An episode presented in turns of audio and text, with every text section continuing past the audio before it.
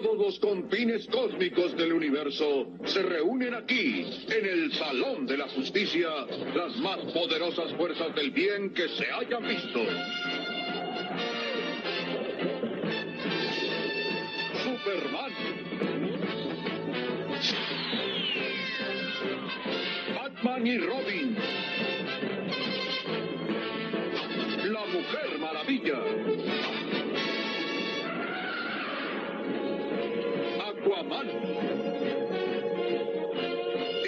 Gemelos fantásticos San y Jaina con su mascota espacial Glee. Todos dedicados a luchar por la paz y la justicia de la humanidad. Los super amigos. Bienvenidos a Super Amigos, hasta que se nos hizo volver a grabar, aunque esta vez no nos habíamos tar- tardado tanto en volver a grabar. ¿Cómo estás, Guki? Bien, pero sí ya llevábamos como. No, nos dos habíamos, semanas, nos habíamos semanas. tardado más la última vez. Ahorita creo que está... O sea, todo mal de cualquier Todo mal, forma. todo mal, así. pero la última vez valimos más verga. Ahora valimos un poquito menos de verga. Saludos a todos los que nos estén escuchando ahorita conectados. Me parece que, bueno, según esto, hay cero, cero, que no hay nadie. hay cero, cero conectados, pero por otro Pero, lado, pero los vemos, los oímos. Oímos sus, sus respiraciones. su respiración, se oyen a lo lejos. Estamos viendo que nos están comentando saludos a Chano, Lurgo, Georgie, otra vez Aaron, toda la gente que nos está escuchando, muchas gracias y pues, ¿de qué vamos a platicar el día de hoy? Pues vamos a empezar hablando de un escandalillo. Uno de los tontos, de los escándalos más tontos que he visto últimamente en los cómics, que se me hace que está auspiciado por fans de DC Comics. Estoy hablando de la revelación de Capitán América, el agente de Hydra. Es que es una cosa muy rara, pero a ver, explícame si así es como siempre han funcionado los cómics, porque siento que estamos llegando a un punto en el que ya no puedes decir cosas nuevas. O sea, a ver, voy a lanzar un cómic del Capitán América nuevo. ¿Qué voy a decir? Ah, el güey peleó en la Segunda Guerra Mundial. Ah, el güey se congeló. Ah, el güey revivió. O sea, necesitas darle giros a todo lo que estás haciendo para... O sea, sí es como salió Civil War, así es como salieron muchas cosas. Siempre ha sido así la onda, como de ahora este güey va a ser el malo. Yo creo que a los cinco años de cualquier cómic ya empezaron a hacer ese tipo de cosas. Spider-Man simplemente eh, le salió un clon como a los 10 años de, de- de existencia.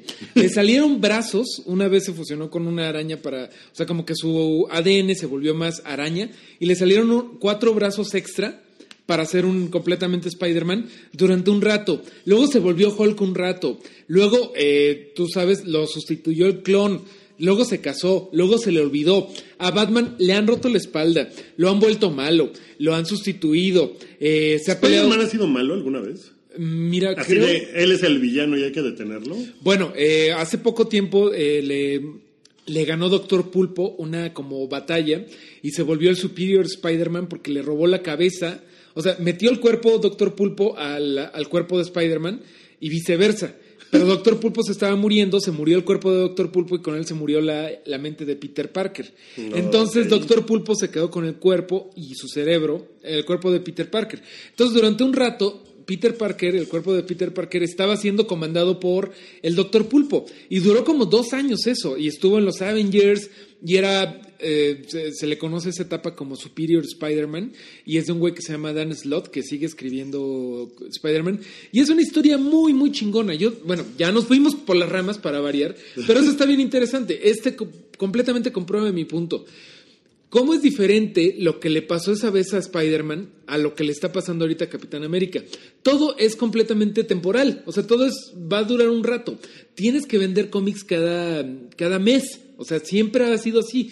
Desde los 50, por ejemplo, en la Silver Age de los cómics, que era Ajá. cuando todo era muy, este, Flash contra Superman en una carrera para salvar a Venus de los malévolos helechos gigantes que convirtieron a Lewis Lane en una podadora gigante. O sea, ese era el calibre de las locuras de las historias de la Silver Age. Siempre han tenido que devanarse los sesos y ahorita pues están haciéndolo están haciéndolo malo a Capitán América. No es nada que los cómics no hagan cada mes. Nada. Y, güey, Eh, Esto no había sucedido, ¿no? esto no, no había su- sucedido, pero venimos precisamente, hay que poner todo esto en contexto. Esto ahorita lo agarraron los sitios mainstream, por así decirlo. Esto salió en sopitas.com.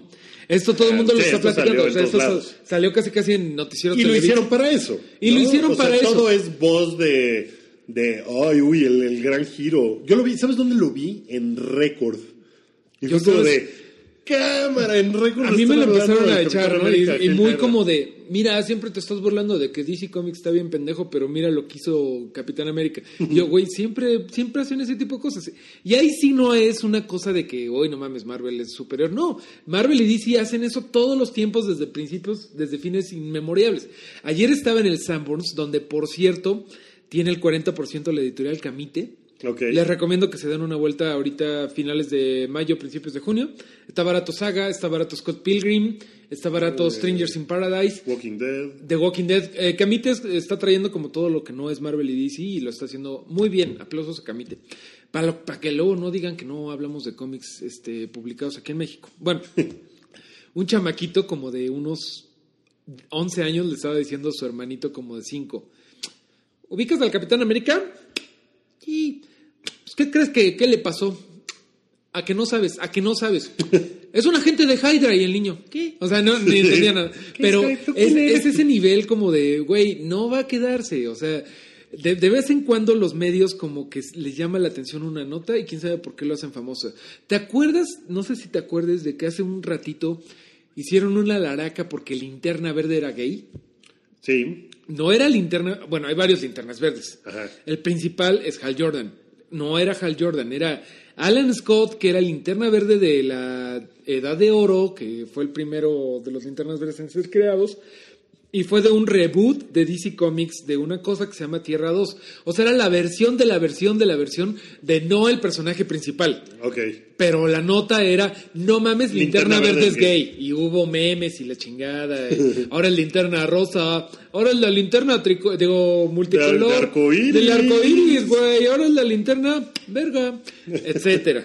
Entonces lo mismo está pasando ahorita, güey. O sea, no, no, no está pasando nada. Tú ya lo leíste, Guki. Sí, el, el cómic se llama Captain America Steve Rogers, número uno. Que esa es otra cosa. Sí, está escrito por Nick Spencer y lo dibuja Jesús Saiz.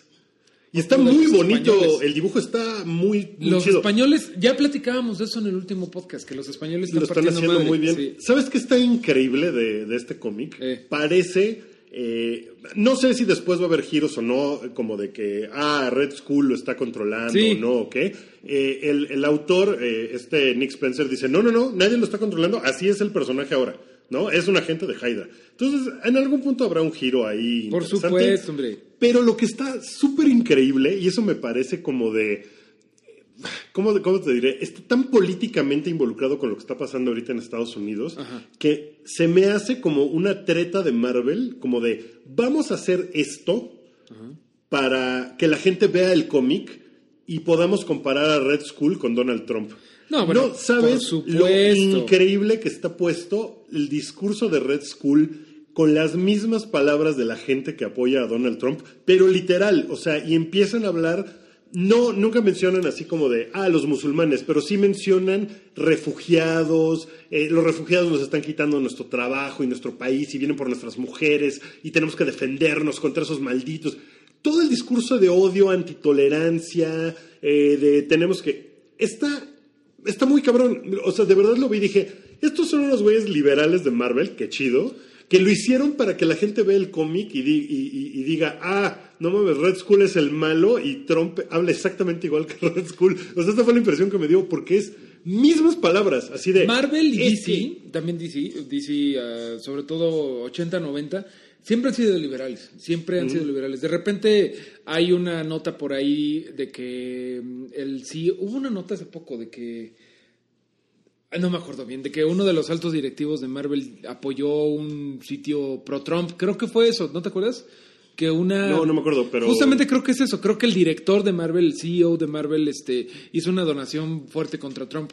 Pero en general todo el staff, pues siempre, siempre ha sido liberal. Entonces, es, eh, todo es, todo es plan con maña. O sea, de- vi por ahí precisamente una teoría no confirmada de que es el Red Skull controlándolo. Sí, por una porque- cosa de que en- Es que en el primer cómic salen eh, Red Skull y el Barón Zemo. Ajá.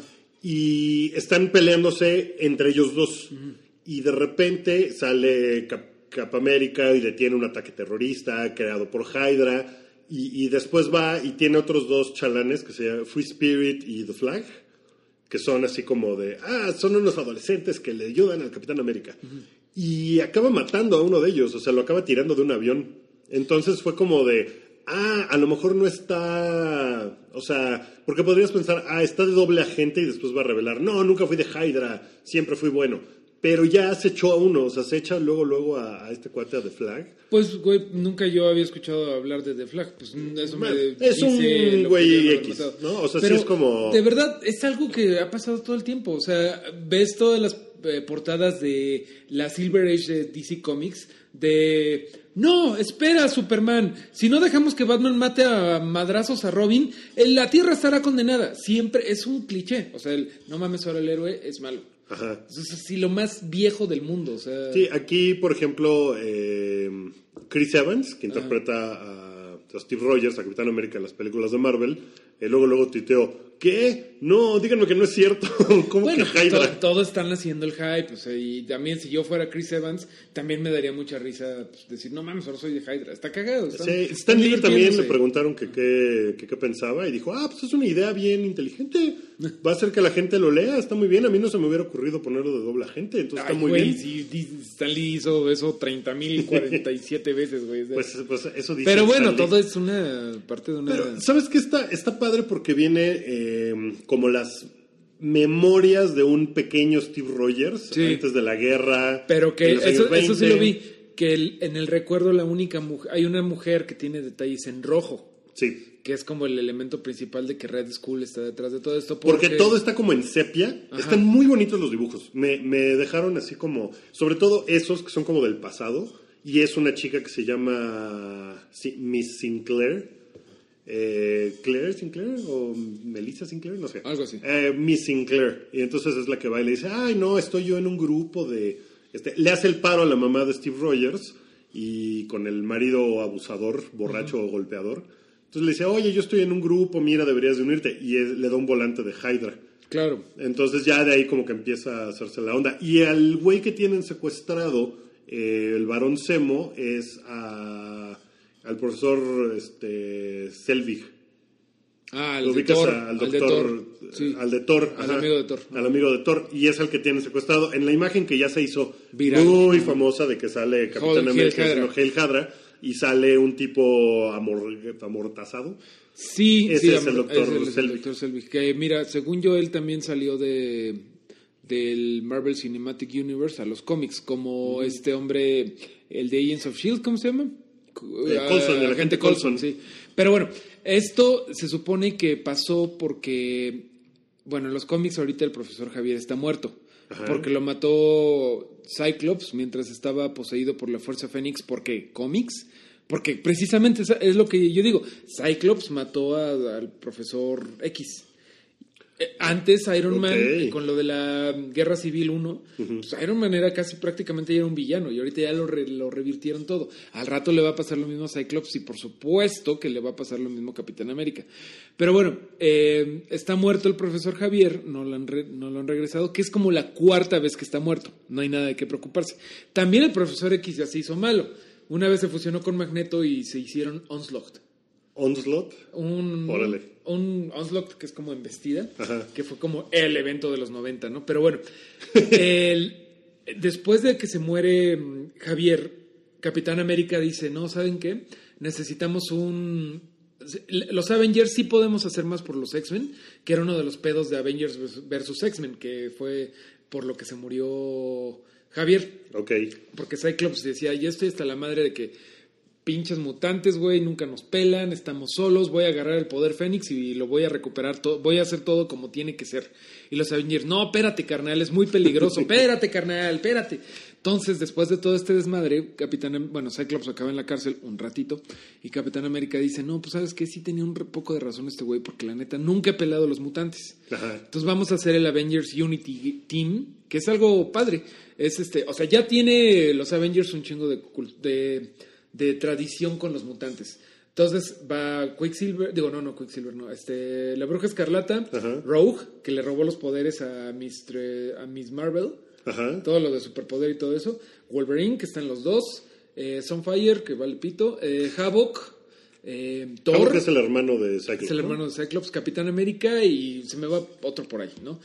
Pero este equipo se pelea contra un Red Skull, un clon del Red Skull que se roba el cerebro de, Charles Javier para agarrar sus poderes telepáticos y crea la, el Red Onslaught, justamente como esta entidad tipo de Magneto y de Javier, Ajá, pero, pero, ahora con... Red Skull. porque cómics, güey. Todo esto es extraordinariamente complicado.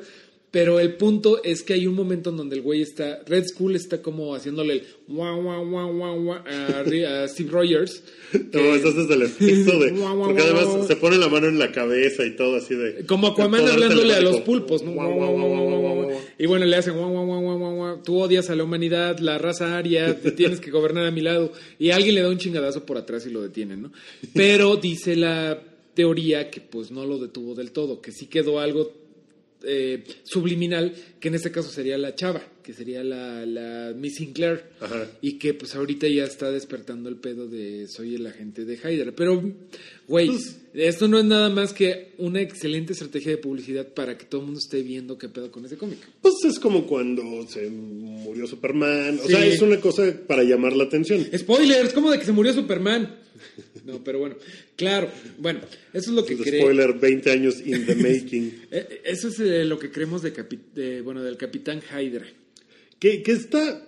Dime qué pasa. O sea, esta historia del Capitán América eh, puede no embonar con el resto de las historias de Marvel. O sea, digamos que dijeran, no, sí, no es un clon, sí es el Capitán América, sí es agente de Hydra, y va a ser agente de Hydra durante todo el cómic hasta que se lo apañe X. No, siempre, siempre se interactúa porque, pues, pues es lo- importante de tener un universo compartido, ¿no? O sea, ahorita, por ejemplo, Thor es mujer, una historia bien chingona Sí. que desde antes, o sea, como la caída de Thor, de Thor hombre, está bien chingona y la y cómo se vuelve Thor mujer está poca madre. La identidad de Thor mujer, si no la han visto, pues digo, ya tiene como un añito que salió la identidad, Sí, pero puedes echarlo. échenle un ojo, no, échenle un ojo, porque la verdad está muy bien con- con- Contado. contado todo, ¿no? Ok.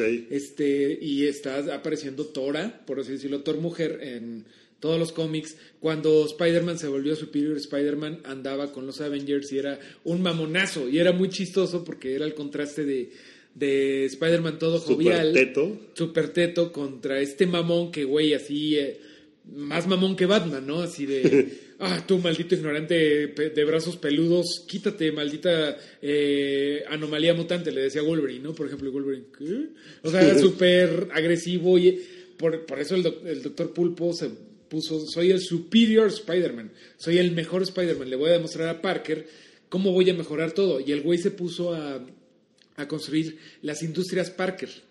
Porque tenía la ventaja de que estaba en un cuerpo fuerte y guapetón, bueno, más o menos, ¿no? O sea, digo, por lo menos no era pinche doctor pulpo todo gordo y todo feo y buscado por las autoridades. Con la pared. Ajá, pues estaba todo feo el güey. Este, entonces el güey construyó las industrias Parker, eh, le, le dio un chingo de tecnología que Spider-Man, ya ves que Spider-Man casi casi nada más hizo las lo- lo- los disparatelarañas Ajá. y pues se puso a pelear con un montón de gente y ya no tuvo tiempo para hacer nada. Entonces, bueno, eventualmente el doctor Pulpo como que entiende el- lo que realmente significa un, un gran poder trae una gran responsabilidad. O sea que eso fue lo último que hizo Parker antes de desaparecer de su cuerpo. Es como pasarle todas las memorias de todo lo que le ha pasado y el güey dijo, no, pues No, pues sí está Tienes cabrón. razón, güey, y no voy a usar mis poderes para el mal, pero lo voy a hacer mejor que tú.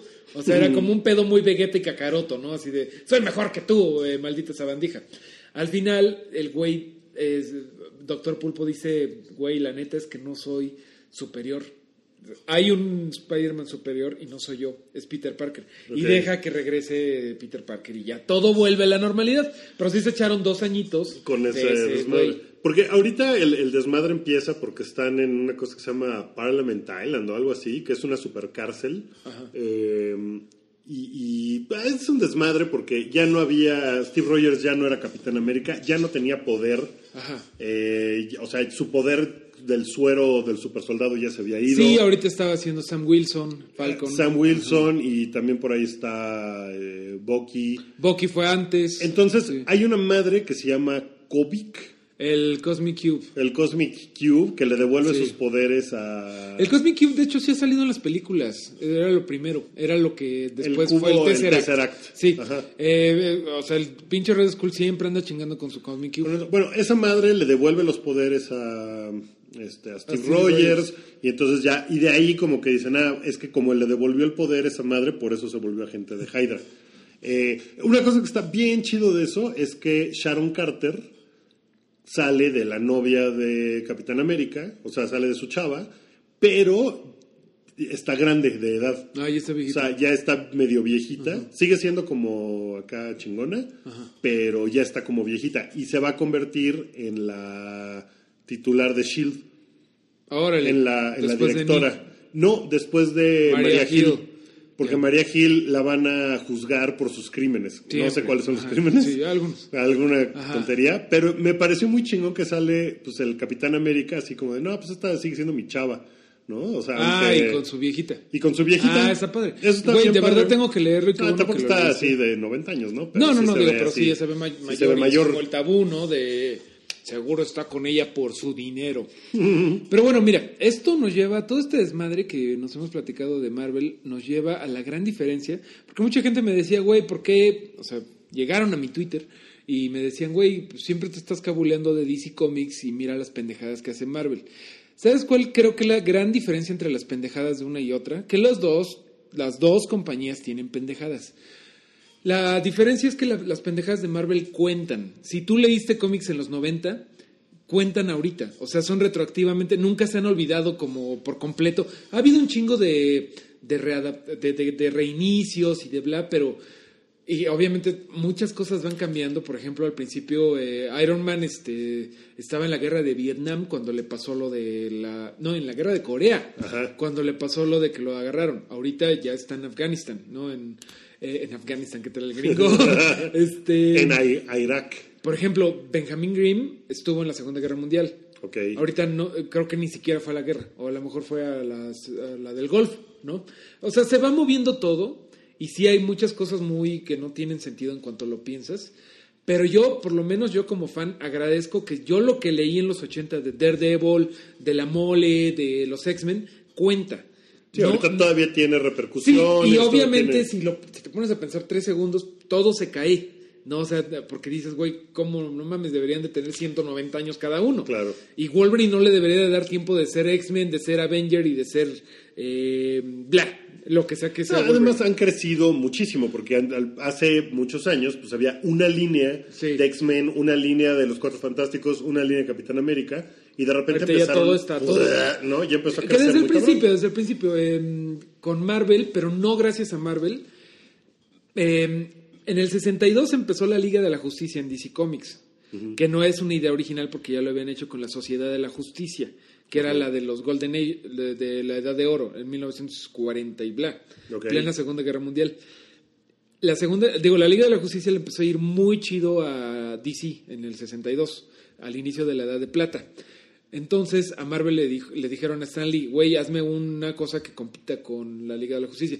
Hizo a los Cuatro Fantásticos. Pero ahí ya estaba empezando a, darse cuenta las dos, DC y, la, y Marvel, que está bien chingón interconectar y que una historia con Flash y con Superman va a tener atractivo, que Daredevil ¿Qué pasaría si conoce un día Spider-Man? Total, son los dos de Nueva York. Ah, no mames, ¿qué pasa si los dos se vuelven confidentes? Que es, que es una de las cosas más chingonas porque durante mucho, mucho tiempo eh, los únicos que se sabían la identidad en la como comunidad superheroica eran Daredevil y, y Spider-Man. Eran como compas de eso, ¿no? Nunca fueron socios, nunca fueron Batman y Robin, pero siempre fue un pedo de tengo un pedote, voy con Daredevil. O tengo un pedote, voy con Spider-Man. Y bueno, eso me encantaría que lo trajeran a las, a las películas, ¿no? Que, que Spidey conociera a Daredevil y que supiera quién es ese güey. Bueno, pero bueno, se puede soñar, ¿no? Pues digo, no, no está tan lejos. No está eso, tan lejos, O sea, no está sí tan lejos, Ahorita todavía. Tony Stark es como el único güey que sabe. No, bueno, digo, es diferente porque todos los Avengers, ninguno tiene identidad secreta. No. ¿O quién, quién tiene? Pues no, nadie. Bueno, no, pues Thor es Thor, ¿no? O sea, Thor Thor, es Thor nunca se ha- ¿Cómo se eh. llama Thor cuando no es Thor? Eh, se me olvidó ahorita, pero nunca ha salido la identidad. En la, o sea, en las no, películas no, en sí. el cómic sí se volvía un güey ahí como Eric Sí, Masterson, no, ese es el segundo. No me acuerdo ahorita cómo se llamaba, pero bueno, la cosa de verdad es, todo importa en Marvel, en DC Comics no. Yo empecé a leer, como seguramente mucha gente que está ahorita escuchando, con la crisis en las tierras infinitas. ¿Has escuchado hablar de eso? Sí. DC Comics dijo, no mames, tenemos un desmadre porque tenemos este pinche concepto que nos encanta de, de tierras alternas, en donde hay, o sea, en la Tierra 1 está Superman de la Edad de Oro, el, el que se creó en 1940. Ya tiene una historia muy diferente al, al Superman actual del 83, del 84, que está en la Tierra 2. Esos son los actuales. Pero el Superman de la Tierra 1 ya se casó con Lewis Lane. Batman ya mm, creo que ya se murió. En la, en la Tierra 2 está vivo. En la Tierra 3 están las, las contrapartes malévolos de estos güeyes. Tenían un desmadre, porque DC Comics le encanta mamar con su pedo de, de mundos. Complejidad. De complejidad a lo pendejo, a lo pendejo, ¿no? Entonces dijeron, no, ¿sabes qué? Ya, esto es un desmadre y ya la gente está muy... Se está escapando porque tienes que tener un pinche diccionario para saber dónde, en qué tierra estás parado. Donald Blake es el. Muchísimas gracias. ¿Quién, quién gracias, dijo? eh, Channel Marciano. Sí, Masterson es el segundo. Eh, ¿ves? ¿Ves? ¿Ves? El, el segundo se llama Thunderstrike. Gracias, Chano. Bueno, entonces eh, DC Comics dijo, vamos a hacer un desmadre, Crisis en las Tierras Infinitas, en donde nada más queden cinco tierras, las más importantes, y esas cinco las vamos a fusionar en la nueva Tierra. Y eso fue lo que hicieron, y hicieron una nueva Tierra en 1985, en donde, por ejemplo, John Byrne, John Byrne, John Byrne eh, entró a escribir The Man of Steel, que era como la, la, la versión moderna de Superman, es el Superman que se murió cuando se murió contra Doomsday. Ok. O sea, es el de Lex Luthor, que nunca fue un científico loco que robaba planetas, Ajá. sino que era un, eh, un corrupto, un político mexicano, pon, pon tú, ¿no? Eh, Lewis Lane y Superman nunca se habían casado, o sea, sí se traen ondas.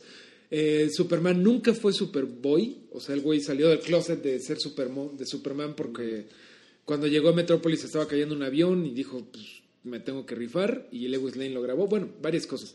Batman eh, empezó de cero con Frank Miller, con Año 1, que está bien chingona y que la han adaptado en la serie animada, eh, lo han adaptado en animación y todo eso.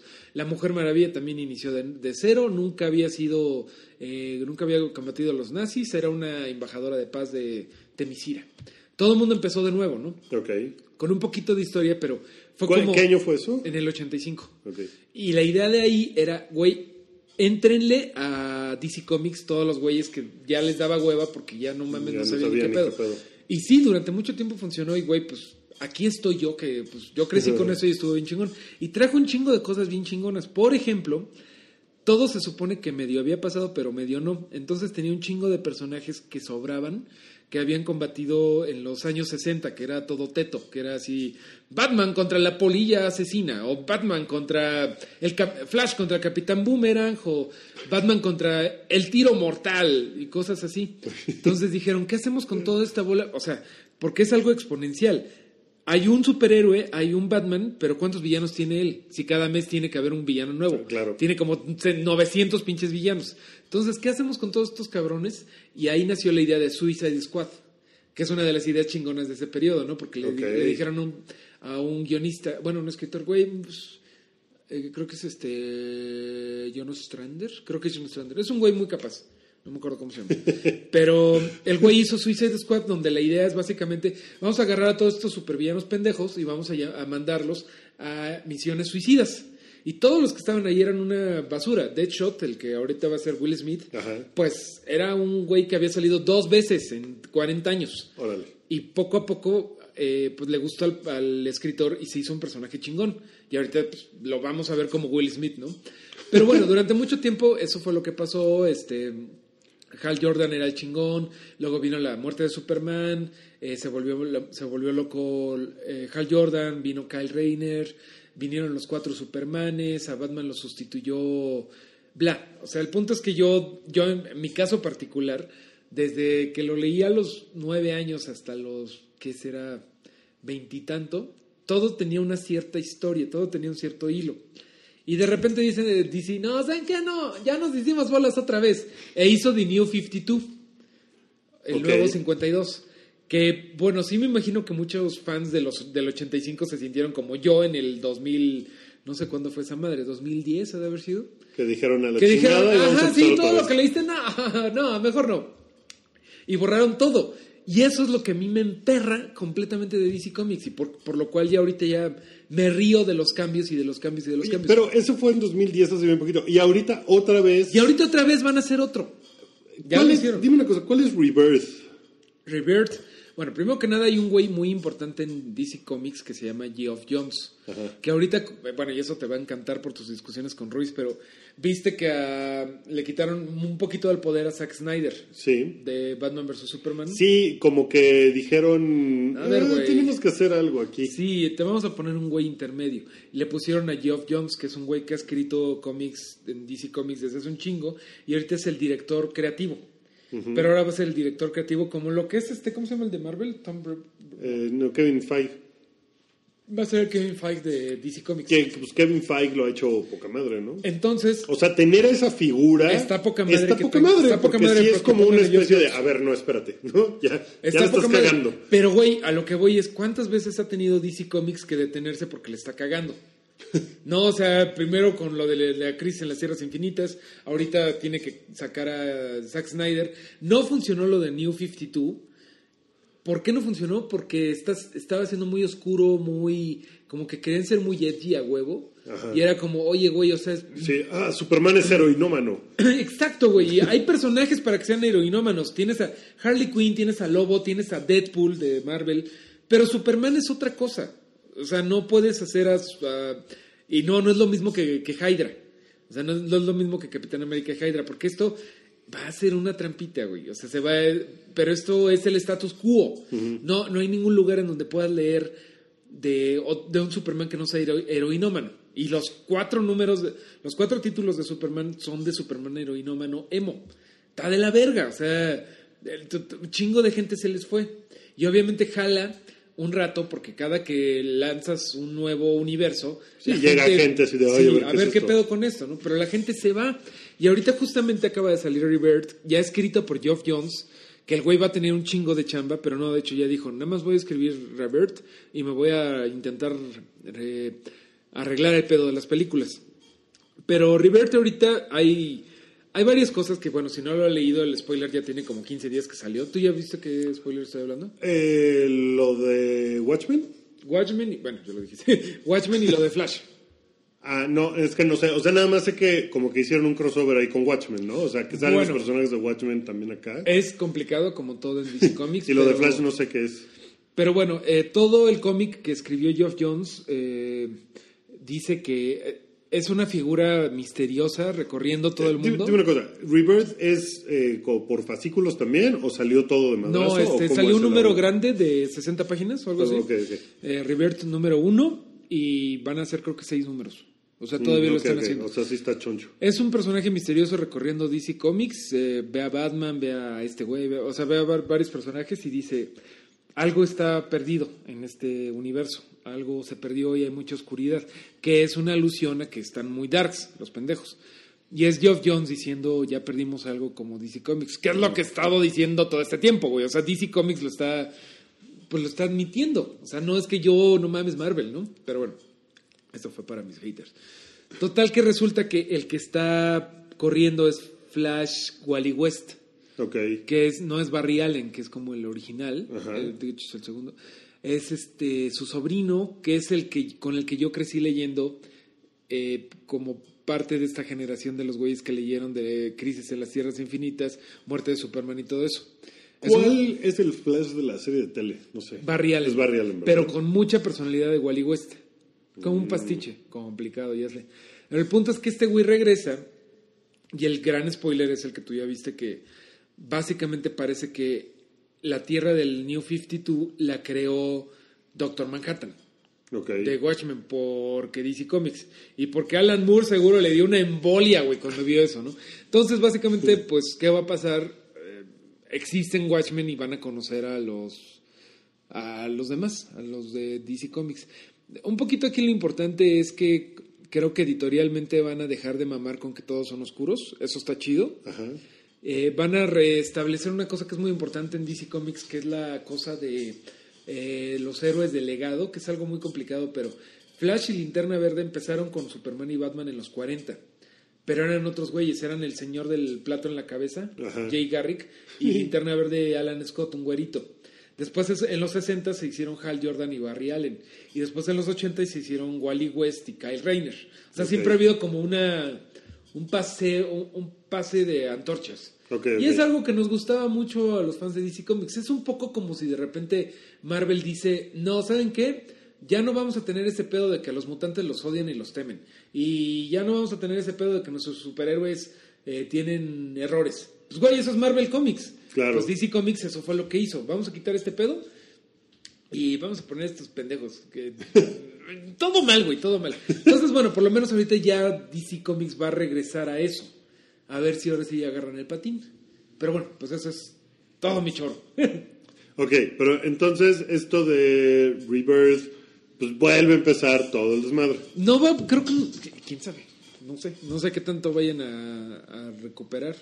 Ok, alguien en el chat decía que, eh, que ya lo había leído y que como no era eh, letrado de DC, que no entendió ni madres. ¿Ves? Es que es lo malo. Que no entendió es nada. que es lo malo. O sea, ¿cómo es posible que estés a cada rato teniendo que sacar manuales para entender tu pinche universo?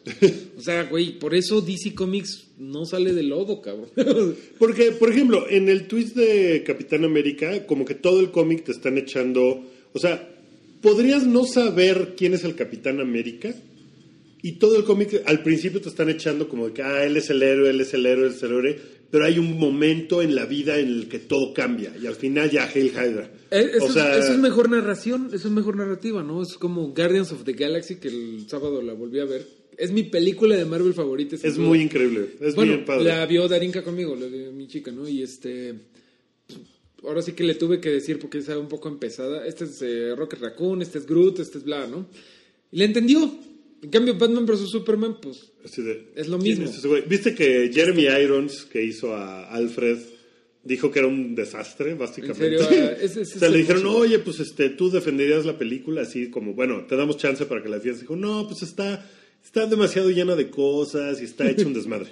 Y yo, Sí, pues, qué bueno. O sea, ya si alguien de adentro lo dice, pues ya. Ya podemos decirlo todo. Y pues nada, ese es el desmadre. Creo que esa es la diferencia entre por qué no es lo mismo que Capitán América sea Hydra a que DC Comics, todo DC Comics, se vuelva a reiniciar otra vez. Y ahora con el pinche... O sea, a final de cuentas también ellos están buscando algo que haga que hables de él. De eso. Y en este caso es Watchmen, güey. Que no mames, ya dejen descansar Watchmen, güey. O sea, ya basta. Hay otras historias. Es como... ¿Ya cuántos años tiene Watchmen? ¿30? 30. Sí, es, maravillosa, pero no mames, ya, 86, ya saquen otras cosas, ¿no? O sea, hagan otras Alan mejores. Moore que se ponga a chambear. Alan Moore ha hecho cosas muy, muy mafufas. Alan Moore me lo imagino como parte de la película The Witch, ya en un bosque, ya perdido así. ah. Oye, ¿acabaste algún día Dark Knight Returns? Digo, sí. Eh, no, sigo a- como a la mitad. O sea, lo he seguido avanzando, nomás que todavía lo tengo ahí. Eh, Es que DC Comics no, no puedo entender cómo es que siguen chingando con lo que hicieron en los 80. Con ¿por qué no Dark, Dark? Knight y, y Watchmen. Bueno, eh, ahorita está de moda rebotear cosas también. Archie, por ejemplo, que me lo, que me lo rebotearon. Y ahorita. Está bien padre. Sí, hablamos de eso. la Hablamos de última eso la última vez, de Archie. Y ahorita también podemos hablar del reboot de Scooby-Doo. vez. Ándale, vamos a hablar. que, que es de DC Comics. Sí. También, por cierto, DC Comics lo, lo publica y es, es una serie que se llama Scooby-Doo Apocalypse. Que yo leí reseñas que no estaba mala. Pues, mira, los dibujos están chistosos, Ajá. están, están originales, o sea, me, me, me llamaron mucho la atención. Yo, como soy muy nuevo del cómic, creo que también ese es un problema, porque cualquier cosa lo veo y digo, ¡ay, qué bonito! ¿no? Y así, está bien chulo. Y a lo mejor tú lo ves y me dices, güey, este es un estilo de hace 15 años que ahorita qué hueva. Pero a mí me parece que está colorido y bonito. Está súper teta la historia. Y tiene esta onda de que Shaggy, por ejemplo, pues es un che hipster. Sí, es un hipster. Es un hipster de bigotes ahora- este, de Rolly Sí. Fingers y de brazos tatuados. ¿Qué es Rolly Fingers? Eh, es un jugador de béisbol que Ah, fue. Es como el, el güey que hizo muy famoso el bigote para arriba, como Ya, de. ya, ya, ya, sí, sí. ¿Ya sabes? De Mario Bros. Pero, pero que tiene una curvita así como enroscado. Sí, sí, sí, ok, ok. Este, ese güey lo hacía en los 70, se llamaba Rolly Fingers y tenía su bigotillo así. Eh, así es Shaggy en esto y pues Daphne es una conductora de tele, reportera, no sé qué. Y Fred es su camarógrafo y que tenía un programa. Que y- tienen un crush, ¿no? Y, pues tienen ahí un crush y luego sale Scooby-Doo que es como, ah, es parte de un programa militar donde los perros inteligentes y es como el primer perro que no le salió bien. Entonces por eso habla así. Eh, eh, y tiene una cosa muy tarada que es como un lente donde lo que está pensando produce imágenes de emojis. Ok. Entonces de repente así sale una, un emoji de caquita, ¿no? Y cosas por el estilo, así de que eso es lo que está pensando Scooby. Y así es como se comunica con Shaggy. Entonces la historia está muy estúpida, pero pues Scooby-Doo siempre ha sido así. Scooby-Doo nunca ha sido, ¿no? nunca O sea, no ha sido estúpido, sí. No, pero, o sea, también creo que está, que puede ponerse padre, porque llega un momento en que hay una nanotecnología para que los humanos los vuelva como, eh, como borregos todos. Bueno, está 2000ero. Está, Está, dos millennial, pero, Sí, y se le sale de control y entonces hay una bola de monstruos y como que va a ser una especie de cazafantasmas. pero suena como la misma est- estupidez que era en los 60. sí, o sea- Scooby-Doo tuvo muchas... eh, vamos, o sea, hubo una parte de Scooby-Doo cuando era caricatura, eh, donde salía Cher, por ejemplo. Sí, Batman. o Batman, ¿no? Sí, que tenía muchos Scooby-Doo, invitados, O sea, sí. como que tenía muchos crossovers ahí, que pues estaba padre. Y aquí, eh, pues creo que puede ponerse. Pues mira, yo nunca fui fan de, de Scooby-Doo, pero eh, yo leí buenas reseñas de eso y creo que creo que lo único que me ha, me ha gustado de Scooby-Doo ever es la parodia porno de Scooby-Doo. Híjole, la parodia. bro. No Y se esa- preocupen, esa- Scooby-Doo no, no, no, no, no, aparece no Scooby-Doo, pero esas Daphne y Vilma No están, mames, bien están bien chidas, sabrosas, sí. güey. Es que además como, eh, digo, con una disculpa a las damas que me estén escuchando, pero como que eh, el tipo de pelo como sesentero de Daphne, Daphne es la güera, ¿no? Sí. La pelirroja. como- ¿Es pelirroja? Sí, Sí, es como, pelirroja. como agarrada con... Con, con, Con una, una- diademita. con una diademita, una- híjole. No, Que también tenía Gwen Stacy. chido, sí. que te- ¿Sí las, ¿Sabes de lo que estás hablando? Sí, sí, sí, sí. ¿Sí las has visto? Sí, está re bueno, güey. Bueno, ya. Sí, sí, sí, eso está. Me preguntan que si Vilma está así chida. Y Sí, sí, no- tan no chida. sale- Yo, no sale. yo tenía una camiseta que me encantaba, nomás que ya está muy madreada, que era como una ilustración, o sea, era de un ilustrador ahí que hizo su desmadre, donde era como, o sea, era una caricatura, pero era más realista de alguna forma. Entonces salía Vilma como super parte madres y salía Scooby-Doo, pero como un perro de verdad, no como esta caricatura de ojos grandotes, ya sabes, sino un perro como más estilizado, un perro real. Y salían que era Scooby-Doo contra los zombies. Entonces estaban en el Mystery Machine y venía así, Rip eh, Fred, Rip Vilma, Rip Shaggy. Y ya nada más quedaban ellos dos. Qué chingón. Y en la camiseta salía Scooby-Doo con una mano de zombie en el hocico. Ah, Así, está "Eh", madre. Y Vilma con una escopeta. Estaba muy chingón. En ese sentido te recomiendo mucho el trabajo de un brasileño que se llama Dave, David, Dave, Ajá. Raposa, Raposa. con Z al final, Raposa. R-A-P-O-Z, Raposa, que es un güey que hace... mira, no sé si- R-P, ¿qué? Z. ¡Raposa! Z al final, ¿o no? Z al final dije- Raposas. Raposa, güey, R Ya te confundí muy cabrón. Ay, no he dormido bien, pinche Buki. Dave Raposa, igual este... No se los puedes dejar ahí en el chat. Eh, no, pero búsquenlo. Bueno, ahí pues, lo búsquenoslo y si no lo dije bien, ahí pregúntenme en Twitter.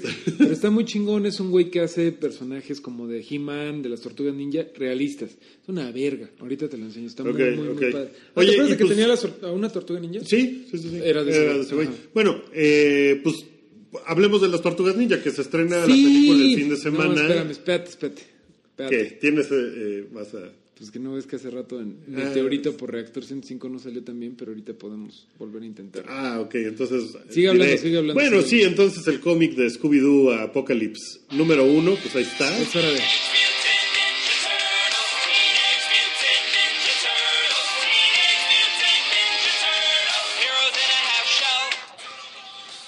Sí, ¿Qué? las Tortugas Ninja. Que no nada más viste la película, hiciste una ilustración muy bonita que pueden ir a morbosear. Sí, me gané un concurso mundial de arte de las tortugas ninja y bueno, si lo escuchan en esta semana en donde está acabando mayo y termi- empezando junio, está en Polanco, en Homero con Goldsmith y bueno, pues si trabajan por ahí cerca, pues ahí están mis mi valla con un bebop que hice y la verdad está bien chingón. Eh, bueno, están otros dos güeyes y yo. Son, fuimos tres mexicanos que ganamos ese concursito. Está muy Estamos chingón. muy orgullosos. Pero bueno, pues celebrando precisamente que se estrenó Tortuga Ninja 2. Este, este fin de semana. Se estrena este fin de semana. Bueno, güey, pues es, primero que nada, eh, está buena, palomera, está mucho mejor que la 1. Ajá. No, no voy a decir spoilers, que no hay ni tantos, la verdad, tampoco. Ah, ganan, ¿no? Sí, güey, así, ah. al final le ganan a Bebop. o sea, al final el destructor no gana. O sea, eh, está babosona, pero no está para nada tan babosa como la 1. Está mejor los efectos especiales, está mejor escrita, la personalidad de todos ellos está mejor. Ves que en la primera tenían como mucho este pedo de vamos a ser los raperos.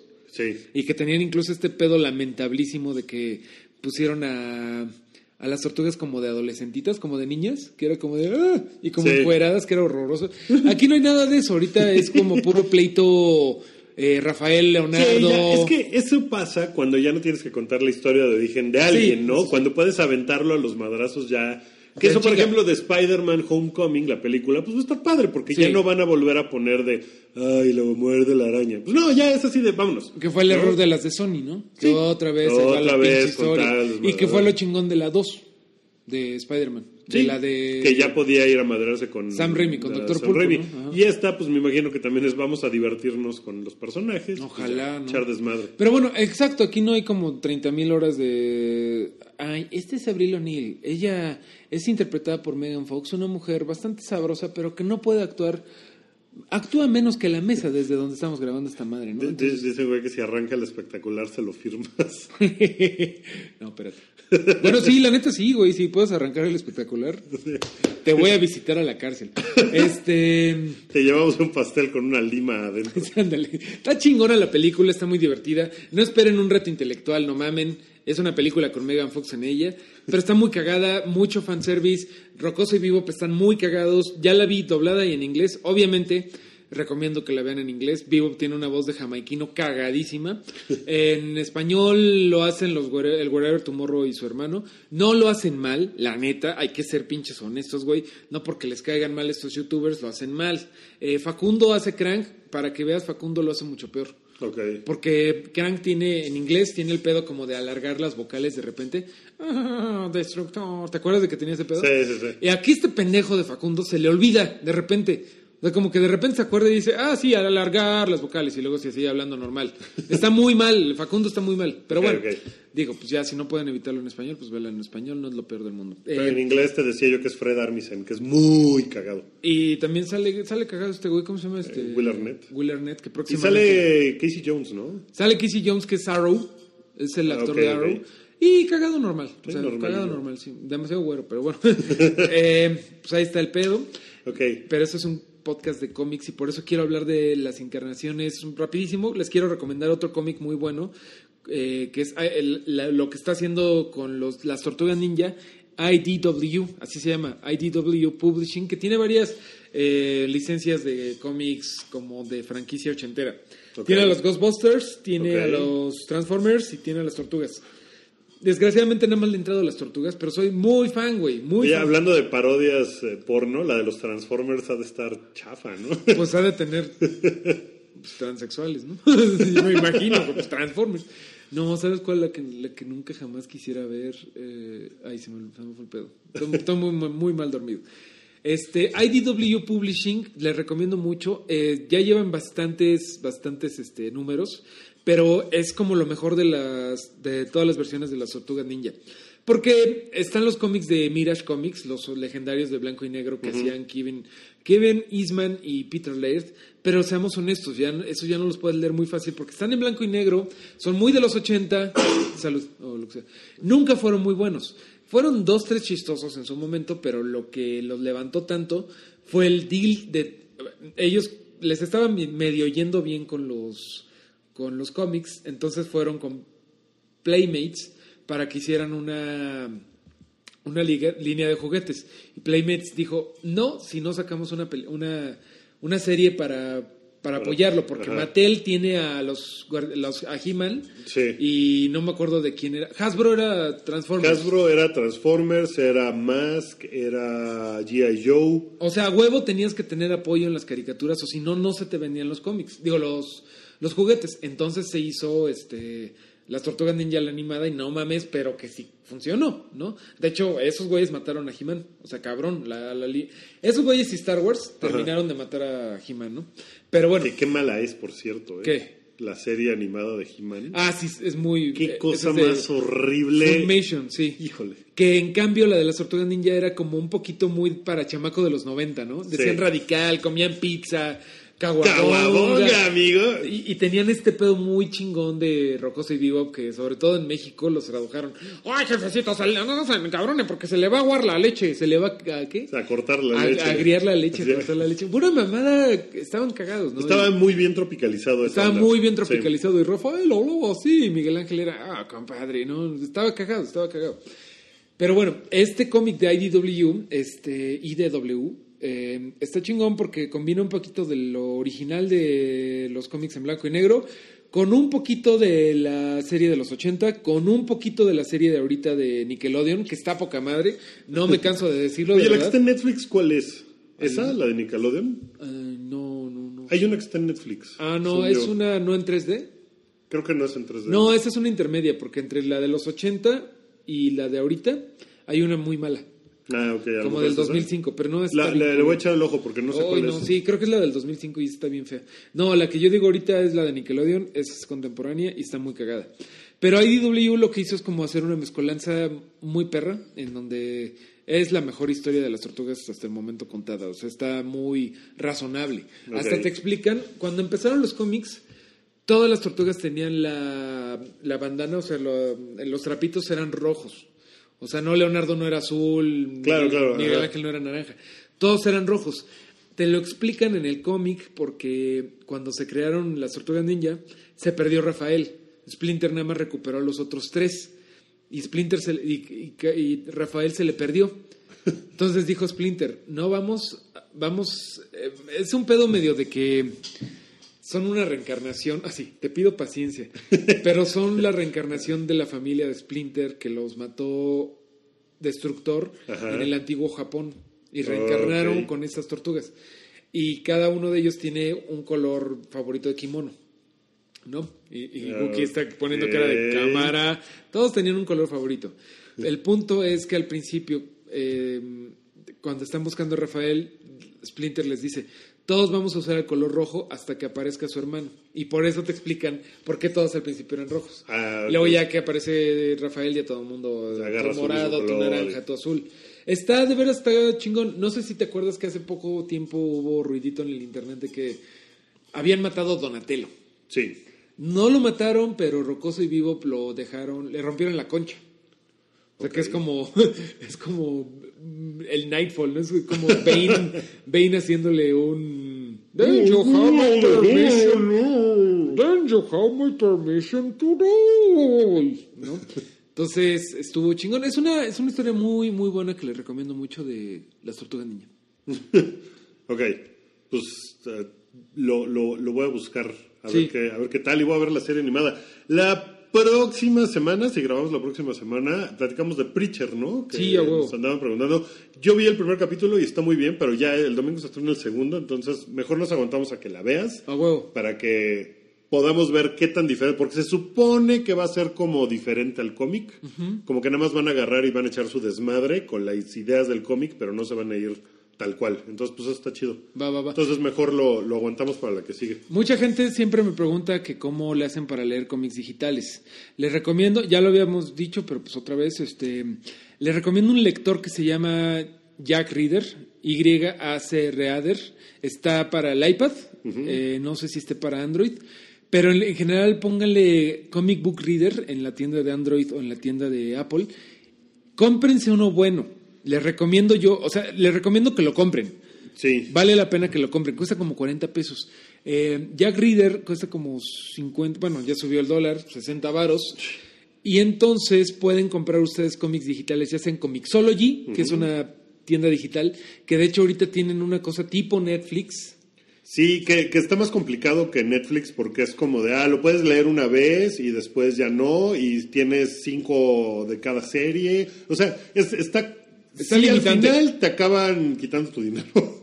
O sea, no, creo que no lo descuentas como Netflix, por ejemplo. Que Netflix pues, puedes binge-watchar algo, pero aquí como que no puedes leer más de cinco al mes, una cosa así. Bueno, también se vende mucho en Marvel, o sea, Marvel directamente te vende bastantes cosas y luego tiene este rebajas, DC Comics también. Yo, yo bajé un, un reader para desktop porque alguien tenía mi iPad prestado. Ay, me- que además nos está oyendo. Ah, sí. Eh, pero ya me lo devolvió. Pero en lo que me lo devolvía, fue, bajé una cosa que se llama Ehon. eh, E-H-O-N. Ehon o algo así. Y es un lector también, o sea, descargas el archivo CBR y ya te haces una librería ahí y se lee bastante bien. Está padre, me, me ha gustado. Ahora sí que es cosa de, de googlearlo un poquito y de luego compartirse los cómics o, o comprarlos, lo que sea. Eh, yo lo que digo siempre es, este, pues compartan cómics, ya sean físicos o sean digitales. Yo, por ejemplo, te pasé Saga. Sí. Pero nunca dejen de comprar físicos o aunque sean digitales, pero nunca dejen de apoyar porque pues está bien. No vas a comprar todos los cómics que quieras leer porque algunos no valen la pena. Sí, y además, pues. Pero yo, yo sí, pues, yo leo muchos y digo, de verdad, varias veces he dicho, qué bueno que no compré esa chingadera. O sea, de verdad, o sea, porque pues ya no están nada baratos. Pero hay otros que digo, no mames, este está buenísimo, voy y me los compro. Sí. Me pasó con Saga, me pasó con Hawkeye, con Batwoman, o sea, hay varios con los que sí. Entonces, pues ahí ahora sí que ustedes échenle ganas, pero digo, ustedes échenle cuentas, pero pues sí hay formas de leer los cómics en digital. Y si no, pues les digo, por ejemplo, ahorita en Sanborns está Camite a 40% de descuento. La verdad es que, pues uno luego dice, ay, pero ¿cómo los voy a leer en español si no los traducen bien? Sí los traducen bien y es- sale una fracción Sí, de lo la, que... la verdad es que, por ejemplo, los de Marvel y DC Lo traducen también, muy bien. Yo, yo conozco personalmente a uno de los traductores que hace mucha chamba de eso y es muy bueno, lo hace muy bien porque sí bien. tiene idea, además lee un chingo de cómics, Sí. o sea, sí tiene muy buena idea de lo que está hablando, no lo está haciendo así de, ay, ¿cómo traduzco Zoom? Jodor. No, pues ajá, sostén la puerta. Pues, o sea, sí tiene una muy buena idea, entonces está, está muy bien. Pues ahí están nuestras recomendaciones, amigos, como siempre. Pues gracias por escuchar. Y esperemos que algún día nos puedan ver en versión YouTube. Estamos planeando medio eso. Pues sí, a ver qué, a ver qué Vamos tal a ver, sale. vamos a ver qué pasa ahí. Si tienen ustedes ideas, como siempre, pues acérquense a nosotros. Eh, búscanos en Twitter como arroba Mareo Flores y arroba Guki-Williams, en- también en arroba El Hype. Y pues por ahí denos like en Facebook, eh, escuchen esto, compártanlo con sus amigos, descárguenlo de SoundCloud. Eh, y pues nada, ya nos vamos. Gracias. Esto fue Super Amigos. Ahí nos vemos cuando pues, nos juntemos a grabar otra vez. Sí. Bueno, cuando Bye. Dios nos dé licencia. Gracias. Bye.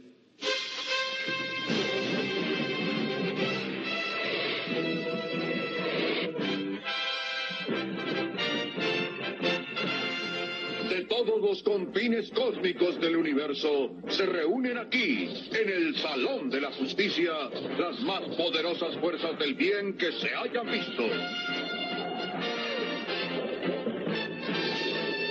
Superman. Batman y Robin. La Mujer Maravilla. Aquaman. Y los gemelos fantásticos San y Jaina con su mascota espacial Glee. Todos dedicados a luchar por la paz y la justicia de la humanidad. Los super amigos.